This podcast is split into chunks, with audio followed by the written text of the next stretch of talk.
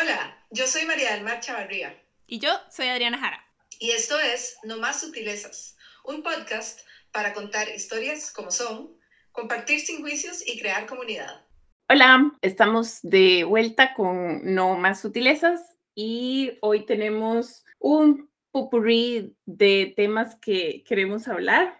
Como una advertencia, vamos a hablar de temas fuertes como el aborto y de violencia sexual. Entonces, por aquello, si eso hace sentir a alguien mal, pues que tenga el cuidado de cuidarse y de no oír cosas que no es el momento para procesar.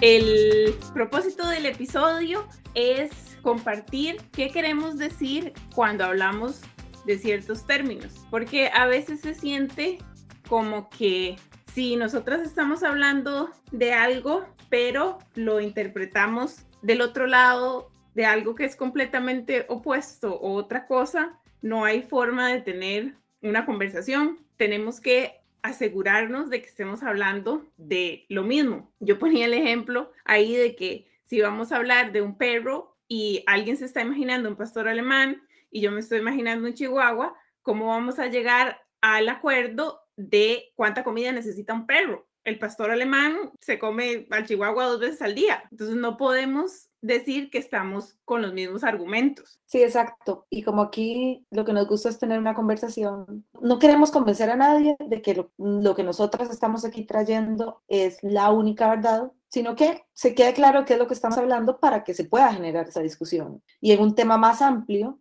pensándolo fuera de estas ondas podcastianas, ¿por qué tantas veces cuesta que realmente logremos a nivel social avances sobre temas, discusiones, garantía de derechos para toda la población? Es porque precisamente no hay un acuerdo ni siquiera en qué se está entendiendo por una lucha. Y de repente se está peleando en las redes y en las calles y en directo por conceptos que ni siquiera son el mismo, porque una persona está muy aferrada a su idea del Chihuahua y la otra está muy aferrada a su idea del pastor alemán. Y no hay posibilidad de ceder y decir, ah, no, es que lo que estábamos hablando era al final un asunto mucho más claro y menos extremo, ¿no? Entonces, eso es lo que queremos, o sea, como dar a entender cuáles son nuestras posiciones, pero sobre todo con el research que hemos hecho también acerca de a qué se refieren estos términos y estas acciones correctamente y ojalá generar así conversación y discusión y idealmente un poco de avance también. Mm, yo creo que de las cosas que han venido a colación en los últimos tiempos, tanto en Costa Rica como en Estados Unidos, donde yo vivo, es el concepto de un aborto. Una de las razones por las que yo me pongo a pensar en qué conceptos tenemos en la vida en general fue oír a el expresidente de Estados Unidos decir en un rally de sus elecciones que el bebé nace y lo envuelven en una manta y el doctor y la mamá deciden qué hacer, básicamente que si matan al bebé o no.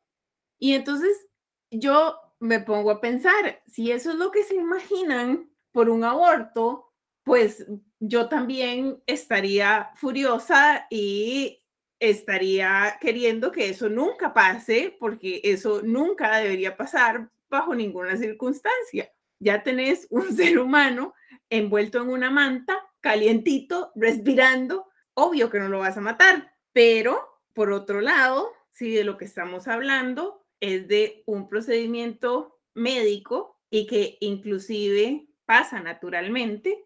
Cuando uno queda embarazado, le dicen a la gente que no diga hasta que tenga 12 semanas porque no se sabe si, entre comillas, va a pegar. Y por muchas experiencias, amigas que han tenido pérdidas, se sorprenden de que muchas mujeres les dicen, a mí también me pasó, a mí también me pasó, a mí también me pasó y que los doctores les dicen, eso no es nada, tranquila, le pasa a muchísimas mujeres, siga con su vida. Entonces, esto de que un feto no es viable, parece que si pasa naturalmente, es como, no es nada, olvídelo, pero si es una decisión consciente, si es por un asunto de salud, ya sea mental y física, si pasa por una violación, si pasa porque no tienes los recursos, si pasa porque no estás preparada para esto, si es tu propia decisión, entonces no, entonces se convierte en el bebé nace y lo envolvemos en una manta y lo matamos. No, y es que cambia, es totalmente absurdo el concepto de la concepción, el concepto de la vida y de dónde empieza la vida, de dónde empieza el ser humano, porque ¿qué se está imaginando la persona o, otras personas de este proceso de desarrollo de un embrión que ni siquiera se puede llamar feto hasta después de, ¿verdad? Ya las edades avanzadas eh, o meses avanzados, etapas avanzadas de la gestación. Al principio es un embrión. Durante las primeras esas 12 semanas es un conjunto de células que está ahí desarrollándose y va, sí, cada semana van dándose avances en este proceso de desarrollo. Pero, por ejemplo, el famoso primer latido del corazón en realidad no es un corazón funcional, ¿no? Eh, a nivel cerebral no hay un desarrollo de cerebro, de pulmones, de un montón de otras partes del cuerpo que son necesarias para la supervivencia. Y entonces cuando una persona, el caso opuesto, digamos, cuando una persona está en una situación de adulta o no adulta, pero una persona está en una situación de muerte neurológica, es el punto de que ya de por sí para qué va a estar la persona, digamos, conectada a un aparato o cuánta gente, digamos, dura tantísimos años que en realidad no, la gente dice es que no está ahí porque ya su cerebro no funciona, ya no piensa, ya no responde, ya no siente. El corazón le funciona, pero a nivel neurológico ya eso no, no hay ninguna respuesta. ¿Por qué eso se considera más o es más fácil de entender que alguien que incluso ni siquiera es alguien porque ni siquiera tiene un cerebro, ni un sistema nervioso, ni una conexión regulatoria del sistema nervioso hacia el resto del cuerpo. Hay un aparatito ahí que en algún momento se va a convertir en un corazón. Entonces ya eso es definición de ser humano.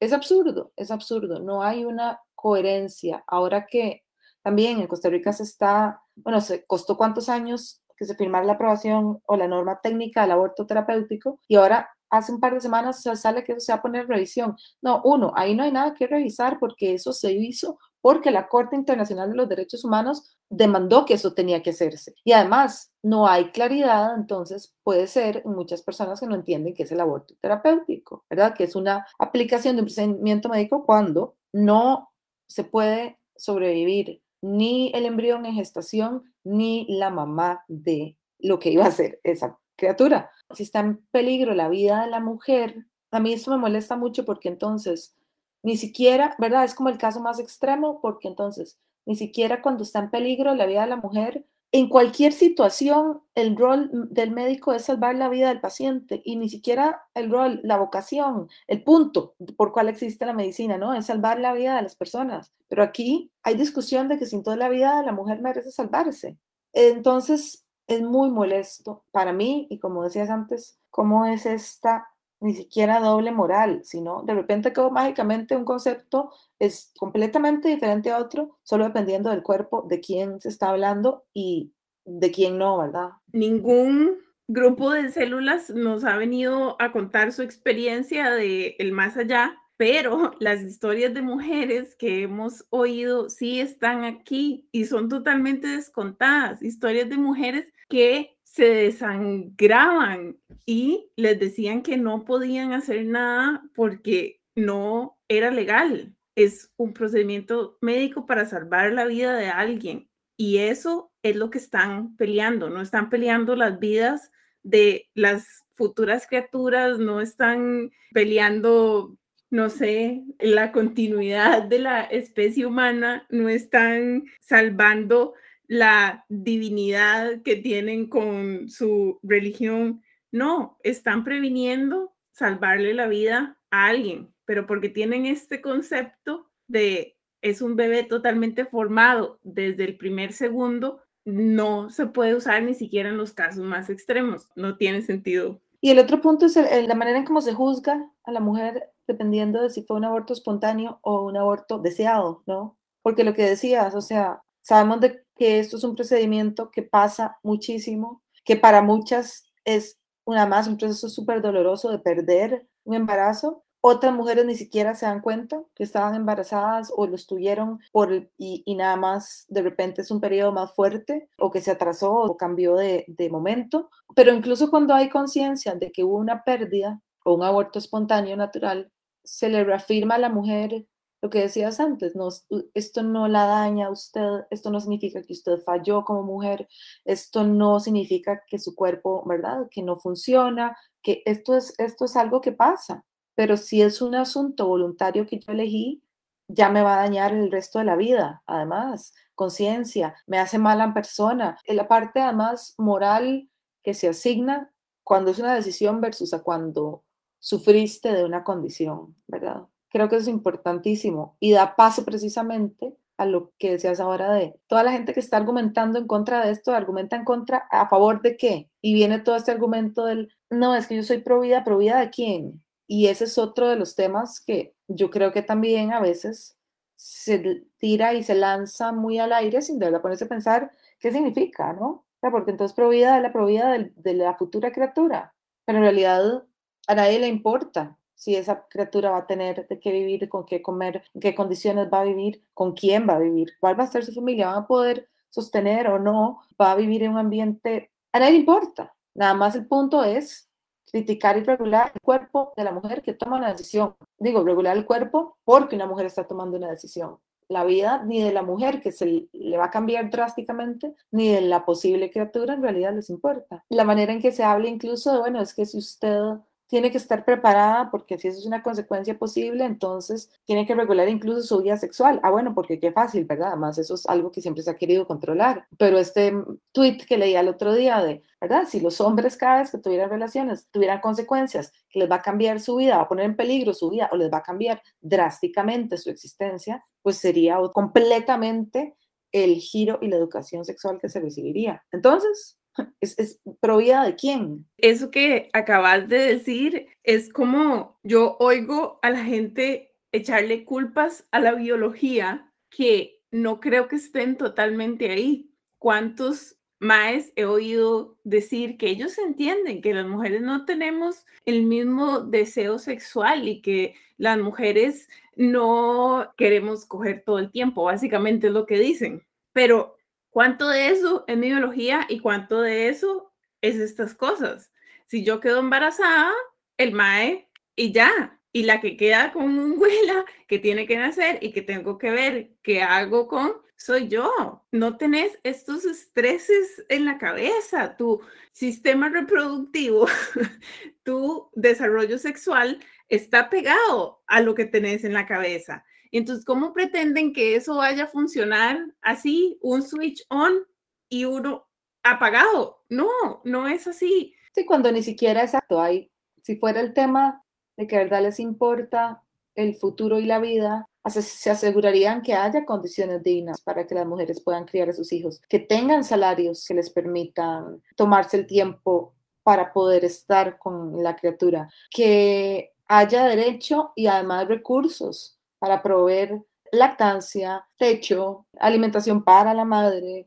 Seguridad social, sí, estos mismos que dicen pro vida, dicen que la seguridad social es el gobierno dándole plata a los vagos que no quieren trabajar. Pero ¿cómo vas a trabajar cuando no se puede pagar quien te cuide al chiquito? Y si no tienes quien te cuide al chiquito, sos una aberración de la sociedad. es, es terrible. Sí. Lo que hablábamos el otro día de quiénes son, ¿verdad? Las más perjudicadas, igual, ahora que se está discutiendo aquí el tema de la jornada de las 12 horas, de las más perjudicadas, si esto se aprueba, van a ser las mujeres. Y las mujeres cada vez de más bajos recursos, porque tal vez las mujeres de recursos más altos asumen una jornada de 12 horas y a quién van a contratar para que les cuide a sus hijos durante ese tiempo si tienen hijos a los cuales necesitan que les cuiden. Generalmente va a ser una mujer de menores recursos. Y a esa mujer, ¿quién se va a preocupar por su salud y por su tiempo y por su bienestar y por sus hijos? Y ahí sigue la cadena, ¿verdad? La cadena alimenticia fuertemente. O sea, es una situación de poder. Pero igual, ahora que se ha estado discutiendo igual ahí los nortes del continente, que hay una, un faltante de, de fórmula de leche materna. Entonces, un montón de gente que no le parece que eso sea una emergencia nacional, que no haya con qué alimentar a los bebés. Pero entonces, sos provida, querés que nazca la criatura, pero no te importa que la mamá no tenga que vivir ni que el chiquito tenga que comer.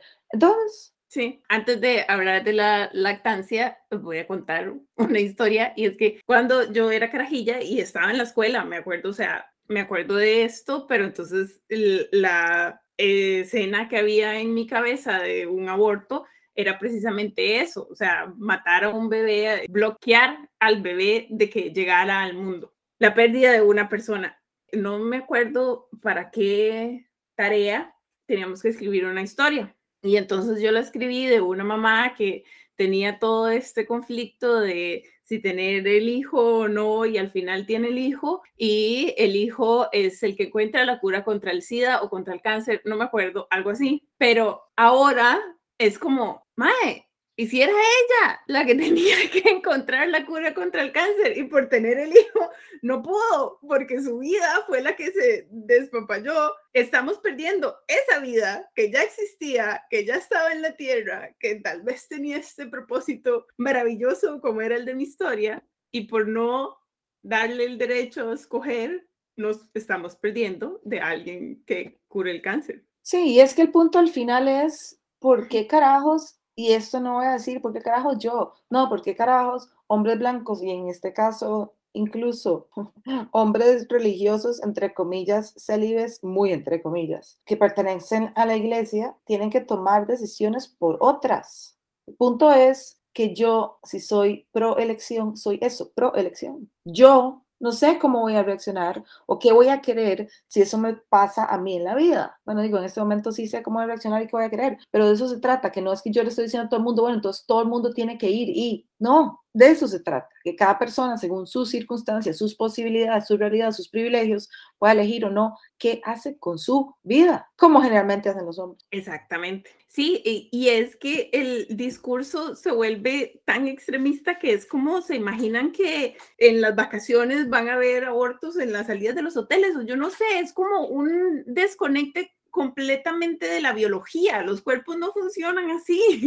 Y esa es la historia que nos enseñan. Entonces, claro, si estamos en ese hueco de que eso es lo único que vemos, no podemos hablar de lo que en realidad es. Exacto, exacto. Entonces, es salirse un poquito de a veces mis propias creencias o cuestionar, digamos, de dónde recibo la información y evaluar y ver y decir, puede ser que yo igual vea, lea, converse y diga, no, yo sigo manteniendo mi posición a favor o en contra de tal cosa. Perfecto, pero ya por lo menos entiendo de qué me estaban hablando a mí cuando hablaban de tal cosa, así como contaste, ¿verdad? Como conforme uno más ha ido entendiendo y viendo y relacionándose y conectando con diferentes tipos de personas con experiencias distintas, te va cambiando la percepción de muchas cosas, ¿verdad? Y hablando de, de, estas cosas que yo no entiendo, que la gente no sepa de biología, es todo el problema de la lactancia, porque parte de las razones por las que dijeron que no, no era una emergencia nacional, era que,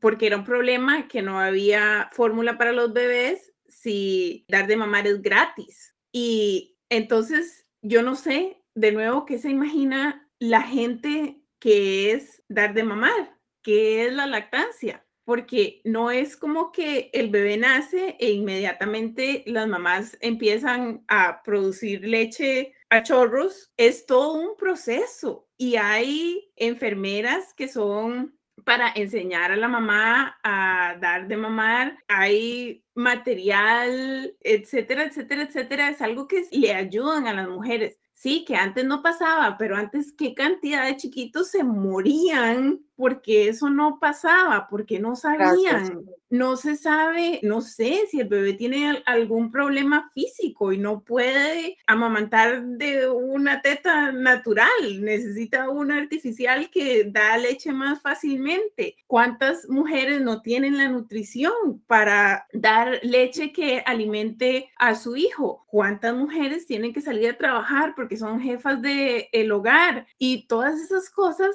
que no, no pasa, no es solo, ay, no queremos dar de mamar porque nos consume tiempo, no queremos dar de mamar porque qué pereza o la fórmula no es fácil. No, es que no es gratis, no es espontáneo, no es fácil. Y la misma gente que critica que las mujeres no están dando de mamar es la gente que critica a las mujeres cuando dan de mamar en público. O sea, generalmente gente que nunca ha tenido que dar de mamar son los que opinan como expertos, ¿no? Entonces el punto es igual, aquí nosotras no somos las expertas, pero es como, hey, pongamos un poco de perspectiva, ¿verdad? O sea, esto requiere tiempo, como hemos dicho en tantas ocasiones, cada cuerpo es distinto, cada cuerpo responde diferente. El funcionamiento de mi cuerpo, de mi sistema hormonal, de mi nivel de ansiedad, de tensión, de depresión o no, todas estas cosas que alteran la química corporal van a alterar también los procesos de que haya lactancia o no. Mi propia nutrición, yo me estoy alimentando bien para poder, tengo los recursos con qué o no, ¿verdad? Entonces, no es que es la opción gratis y porque todo el mundo no la hace. Pero cuando la mujer tiene que tomar su hora de lactancia en el trabajo, Ah, entonces es un problema y es una vaga que lo que va a decir a pompearse, ¿por qué no se organizan a tiempo? ¿Por qué no hacen eso en horas en que están en la casa? Entonces volvemos al punto de la contradicción, la que lo hace y, saca el tiempo y organiza su día y sus todo alrededor para poder hacer esto, se le critica, a la que no lo hizo se le critica, a la que, ¿verdad? Hay como un patrón ahí de que no importa qué, que haga, se le critica. Pero creo que es importante a veces pensar en no solo la parte eso, física y biológica, sino las condiciones de tiempo y emocionales y sociales que, de desigualdad con las que viven las diferentes mujeres. Yo desde que estaba chiquitita, la gente a mi alrededor era un problema, que se iba a dar de mamar, que tiene que hacer esto, que tiene que hacer lo otro, que masajes, que esto, que aquí, que allá. Entonces yo no sé cómo se imaginan que este recurso indispensable para que crezcan las criaturas es como ay, pero ¿por qué hace falta? Tenemos un montón de mujeres que den de mamar y ya. Sí, bueno, cuando inclusive han existido los bancos de donación de leche para las que pueden donar, porque cuántos recién nacidos, es un asunto que se ha tenido eso que regular y manejar porque se sabe que no es así nomás, pero de repente volvemos a lo mismo, la falta también de, de conexión con otras realidades y con otras personas es lo que vuelve estas discusiones además tan violentas. ¿Verdad? Donde nada más es así porque así es, sin ni siquiera tomarse el tiempo para evaluar cómo es. Y eso está 100% relacionado con lo que hemos hablado en otros episodios e incluso durante esta conversación del privilegio, ¿verdad? De cuando yo hablo y digo, es que yo reconozco que tengo estos privilegios, o le digo a alguien, no, es que usted tiene el privilegio de no tener que pasar por esto. Ahora eso se ha convertido también de repente en una ofensa, como no, yo no soy privilegiado. No, no, sí lo sos por esto, esto y esto, así como yo lo soy por esto, esto y esto. Pero el concepto de privilegio que no se refiere a, o sea, si buscas en el diccionario, si privilegio dice, tenés una ventaja sobre, ¿verdad? Es tener una ventaja sobre algo, alguien. En un contexto social, cuando hablas de que alguien tiene un privilegio, no significa que esa persona la ha tenido fácil, no significa que esa persona no tiene problemas individuales, no significa que todo le haya salido súper bien y tranquilo en la vida. Significa que se reconoce que hay grupos que históricamente han sido oprimidos por alguna característica y que si yo no pertenezco a uno de esos grupos, ya eso es tener un privilegio, porque nada de eso se ha utilizado más en contra para oprimirme a mí por pertenecer a un grupo. Es reconocer además que una realidad más allá de mi individualidad, ¿no?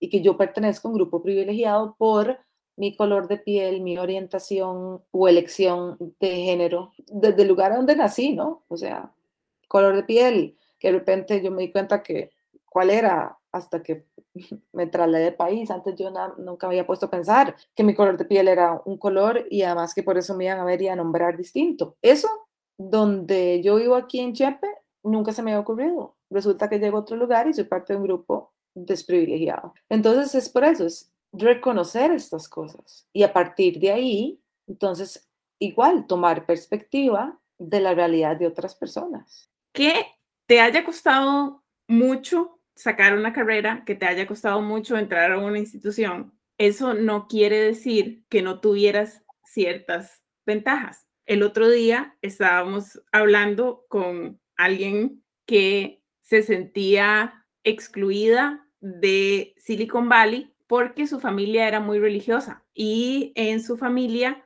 las mujeres eran esposas o mamás, pero ella misma contaba que ella nació aquí en Silicon Valley. Su idioma es el inglés y el papá era ingeniero en sistemas. ¿Cómo negar que todo eso te da ventajas? ¿Cómo negar que es un privilegio trabajar en el idioma materno? ¿Cómo negar, por ejemplo, para mí que una vez mis amigos vinieron a visitarme aquí en San Francisco y me dijeron que se sentían tan libres porque se podían dar besos en la calle, porque podían andar agarrados de la mano sin tener miedo de que los fueran a pegar. Eso fue un privilegio que yo tuve toda mi vida. Yo siempre pude besar a quien yo quería besar en la calle. Exacto. Exacto. Y eso es lo importante también de reconocer lo que se llama, ¿verdad? La interseccionalidad, que es reconocer las diferentes identidades que ocupamos y algunas de esas son identidades privilegiadas y otras tal vez no. Entonces, si digamos, nosotras tenemos, pertenecemos como mujeres a un grupo que es ha sido o ha estado en desventaja y ha sido oprimido históricamente por esto, esto y esto y esto. Pero la ventaja de tener, en inglés se dice un able body, ¿verdad? De no tener una discapacidad física visible, por ejemplo. Eso es una ventaja, porque yo puedo tener una independencia de movimiento y de transitar autónomamente con el cuerpo que tengo, porque pertenezco a un grupo hegemónico en cuanto a mi orientación sexual. Estas cosas son privilegios que hay que reconocer que nos han dado oportunidad que tal vez otras personas no tienen, ¿verdad? Tanto que hemos hablado también de la experiencia del tamaño de nuestros cuerpos. Yo tengo privilegio, pues tenemos privilegio porque tenemos un privilegio porque tenemos cuerpos de tamaños que son socialmente aceptados tradicionalmente, porque yo puedo ir a una tienda cualquiera y encontrar ropa de mi tamaño, una talla más, menos, en diferentes épocas de la vida y en diferentes tiendas, pero puedo comprar ropa y hay siempre una, algo disponible para mi tamaño, porque me puedo sentar en un asiento de un bus sin problema y eso no lo tiene todo el mundo. Entonces, la realidad y la dificultad extra de transitar por la vida, lo que hemos dicho otras veces, que yo tengo que resolver y ponerme cuántas armaduras para ir a navegar el día diariamente. Pues hay gente que se tiene que, yo me tengo que poner tres, hay gente que tiene que poner 40. Y eso es también, no significa que ponerse una o dos o tres armaduras es fácil, pero hay que reconocer que no tengo que ponerme estas otras, o que no tengo que preocuparme por mi integridad física o por mi vida, eso, porque voy a salir y agarrarle a la mano a la persona con la que estoy saliendo esa noche, ¿verdad? Tener ventajas tampoco es un insulto, es nada más poner atención, es nada más ubicarse un poquito y también entender las desventajas, y creo que lo has puesto muy claro también en otros ejemplos a nivel de trabajo y de desarrollo profesional, ¿no? Donde el otro día te mandé un artículo que decía, los hombres pueden ser graciosos en sus presentaciones, las mujeres no, ¿verdad? Si yo soy muy chistín, entonces no hago gracia, me ven como poco seria, me ven como poco formal, me ven como poco profesional. Si un hombre es chistín, es muy gracioso, muy simpático. Esto era un, un estudio hecho por Harvard Business, ¿verdad? Lo que has dicho vos otras veces también. Entonces, si yo meto la pata en una presentación, se dan cuenta más o me lo achacan más por no ser mi idioma o por ser mujer. Me, están observando más solo por eso. Eso es una desventaja. Y a la gente que no le pasa eso, es un privilegio. Creo que hoy esa era la meta, hablar de que cuando hablamos de estos conceptos no son cosas extremas, y es importante que encontremos un, punto medio. No, no quiere decir que el debate se va a doblar inmediatamente para un lado o para el otro, pero sí es importante llegar a un acuerdo de, bueno, pero de verdad, ¿de qué estamos hablando? Sí, cuando yo digo privilegio, yo no digo que hayas tenido una vida fácil y yo soy consciente de tus problemas, pero ¿podés vos ser consciente de los problemas de los demás? ¿Podés ser consciente de que cuando decís que la lactancia es gratis, no es así, no todas las mujeres pueden? ¿Podés ser consciente de la biología y cómo funciona? Hacernos preguntas y dialogar un poquito más. Y recordar eso, que este es un espacio precisamente para eso, para hablar, para explorar por qué sentimos, cómo nos sentimos, y para poder tener estas discusiones también que nos hagan reflexionar y decir, mm, mira, yo no había pensado eso, y seguir creciendo para todo lado, seguir creciendo emocionalmente, eh, en perspectiva, en experiencias, eso es lo que queremos. Esto fue No Más Sutilezas. Nos pueden encontrar en Twitter y en Instagram como No Más Sutilezas. Nos pueden mandar correos a hola arroba Nos vemos la próxima. Chao.